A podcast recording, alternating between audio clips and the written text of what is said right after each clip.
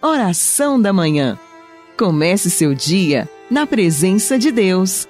Oração da Manhã com Dom Adaí José Guimarães, Bispo da Diocese de Formosa, Goiás.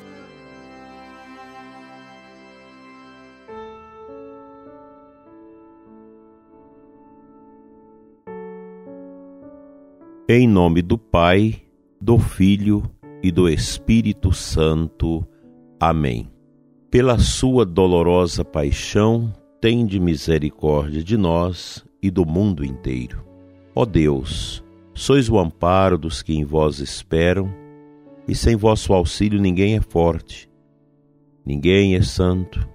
Redobrai de amor para conosco, para que, conduzidos por vós, usemos de tal modo os bens que passam, que possamos abraçar os que não passam por nosso Senhor Jesus Cristo, vosso Filho, na unidade do Espírito Santo. Amém. Amado ouvinte, nesta sexta-feira abençoada, nós nos reunimos nesta oração, suplicando a Deus pela nossa diocese, pela sua paróquia, pela sua comunidade, pela sua família você que é de outra diocese, reze também pela sua diocese, pelo seu bispo. Nós queremos que o nosso coração seja um coração cheio de fé e que possa colaborar com a fé dos outros. Vivemos um tempo em que o testemunho é fundamental para a evangelização. Os cristãos conscientes praticantes das virtudes de Deus precisam ter esta ciência de si mesmos.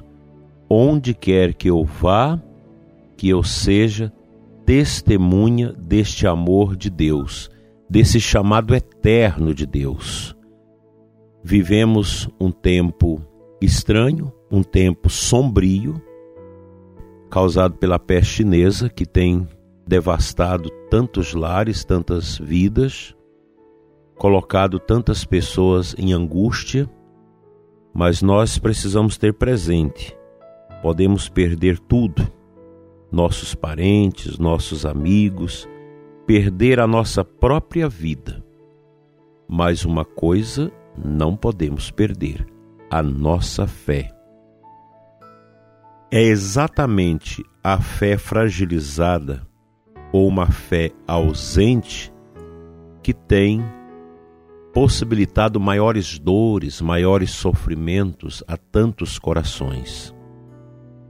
Nesse tempo complicado, quem não tem fé, quem não acredita na vida eterna, quem não foi alcançado pela graça de Deus porque não quis, não aceitou, torna-se muito difícil eu tenho encontrado pessoas com testemunho de fé maravilhosos. Testemunhos que comovem a gente por dentro. Pessoas que estão passando por provações tão difíceis. Você imagina uma mãe que tem que enfrentar a vida agora sem o esposo tão querido, às vezes com tantos filhos para cuidar. E a fé é a mola mestra que sustenta, que fortalece, que leva a pessoa adiante. A fé é um dom extraordinário. Sem a fé, meu prezado ouvinte, a vida se torna um caos. Pois nesta existência nossa, nós deparamos com muitos obstáculos com muitas provações. E a fé me faz transpô-los. É impressionante como as pessoas de fé têm encontrado na paixão de Cristo, no poder da cruz restauradora de Jesus, o sentido para aquilo que não tem sentido aparentemente. Do ponto de vista humano, não tem sentido não dá para você aceitar, mas aí entra o dom da fé, que te dá a capacidade de olhar para as realidades duras da vida com os óculos de Cristo, com o olhar de nosso Senhor. E a gente pode imaginar o olhar de Jesus da cruz, do alto da sua dor, naquelas últimas palavras de Jesus na cruz, o olhar dele em meio ao sangue, aos tormentos e às dores, é um olhar de compácio, de compaixão. Cristo se compadece de uma humanidade medíocre, pecaminosa, orgulhosa, dantesca. E com seu olhar de dor e de tristeza, ele redime. É nesse olhar de Jesus que o nosso olhar precisa ser abastecido. É nesse olhar do Cristo na cruz pelo mundo desolado que nós encontramos a verdadeira luz que o mundo não pode nos oferecer, para que o nosso caminho nesta vida seja realmente iluminado por esta lanterna de esperança que vem do olhar de Cristo sobre este mundo, sobre as realidades dolorosas da vida, aí sim nós temos a convicção, a certeza, esta realidade profunda da nossa vida, porque a fé é concreta.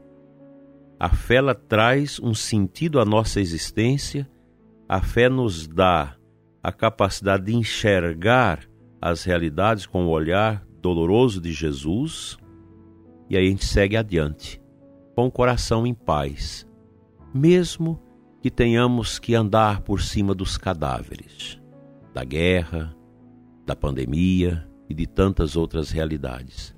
Mesmo que tenhamos que andar sobre os fracassos das nossas ações, mas a fé me faz ir adiante.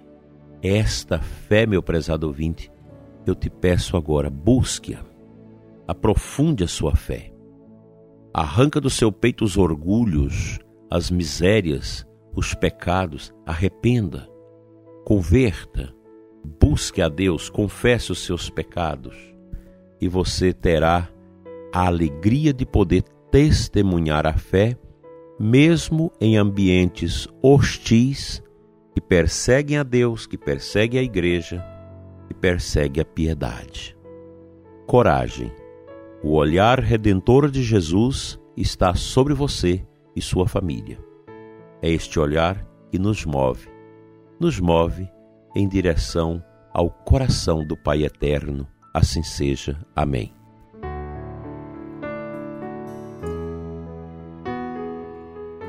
A liturgia da Santa Igreja nos coloca nesta sexta-feira para a nossa meditação o texto do Evangelho de Mateus 13, 54, 58.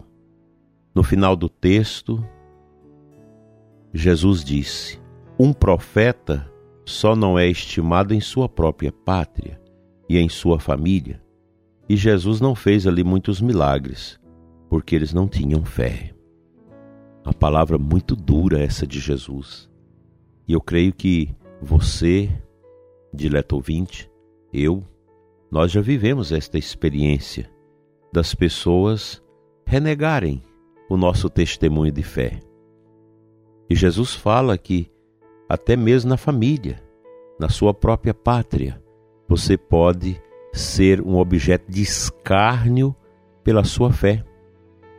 Até mesmo um sacerdote piedoso que quer viver o seu ministério com toda alegria, nós temos a grande maioria dos nossos sacerdotes é piedosa, vive a sua fé, mas muitas vezes o padre piedoso e quer viver como a igreja nos ensina, sua pobreza, seu despojamento em relação a esse mundo cadavérico que nós vivemos, seu amor ao sacrário, ao altar, ao confessionário, ao rosário, o amor aos santos, o amor à piedade, à santidade. Muitas vezes o sacerdote não é reconhecido e às vezes até é perseguido por causa da sua piedade, seja por forças externas, seja também dentro da própria igreja. O irmão sacerdote que não tem fé, que está no relativismo, que está tomado por teologias estranhas, por concepções estranhas, por uma exegese que tirou a sua fé na palavra de Deus, por uma teologia que tirou do seu coração o amor à doutrina, à verdade. O sacerdote às vezes é incompreendido. Quantas vezes a gente escuta coisas tristes de sacerdotes que são fiéis a Deus, fiéis à liturgia, que são dispensados das universidades para não darem aulas, até mesmo em seminários, porque a sua fé torna-se algo rejeitado por aqueles que não têm fé. Ah, mas pode alguém na igreja viver na igreja sem fé? Pode. Nós temos muita gente que vai à missa e acha bonita a missa, mas não tem fé, não crê na presença real de Jesus na Eucaristia, nos sacramentos? Podemos ter sacerdote assim? Claro, podemos ter. Sacerdote que está na igreja, mas a igreja não está dentro dele. Cumpre funções religiosas, mas o coração está longe da piedade, porque perdeu a virtude da fé. E geralmente quem perde a virtude da fé persegue quem tem fé. Quantas vezes nossos jovens piedosos que querem crescer na fé são rejeitados até pelos pais que foram formados numa pastoral juvenil aí que não tinha fé, que eram meramente grupos, agremiações dentro da paróquia, cresceram sem fé, uma religião de costume, mas sem a fé, que persegue a filha que quer ser santa ou o filho que quer ser santo, que quer dar testemunho da verdade. Então, nós precisamos ter certeza que a nossa fé nos leva longe mas ela tem um preço. E nosso Senhor fala que às vezes é dentro da nossa família, dentro da sua paróquia, dentro do seminário, dentro da congregação, da vida religiosa, que as pessoas que nutrem de grande fé são terrivelmente perseguidas. Não tenhais medo, pequeno rebanho. Nós vivemos o tempo da obscuridade e é nesse tempo que nós queremos firmar que nós cremos no Pai, no Filho, no Espírito Santo, nós cremos na Igreja, nós cremos na vida eterna, nós cremos na ressurreição, nós cremos nas verdades católicas que estão na Sagrada Escritura, na sua tradição e no magistério autêntico. Os tempos são difíceis, mas a fé nos dá alegria de viver o martírio branco e, se possível, até o martírio vermelho. Que Deus nos ajude.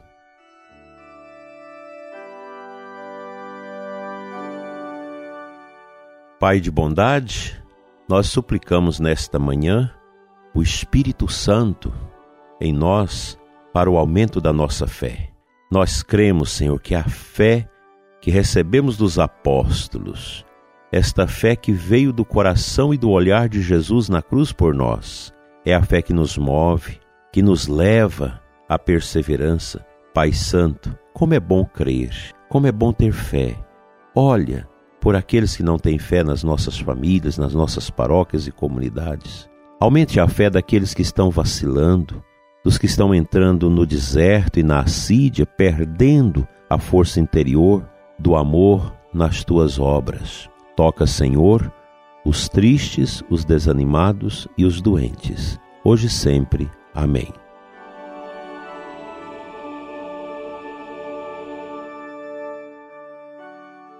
Pela intercessão de São Pedro Crisólogo, cujo dia hoje nós celebramos, e da Virgem Dolorosa, venha sobre você e sua família a bênção de Deus Todo-Poderoso, Pai, Filho e Espírito Santo. Assim seja. Amém.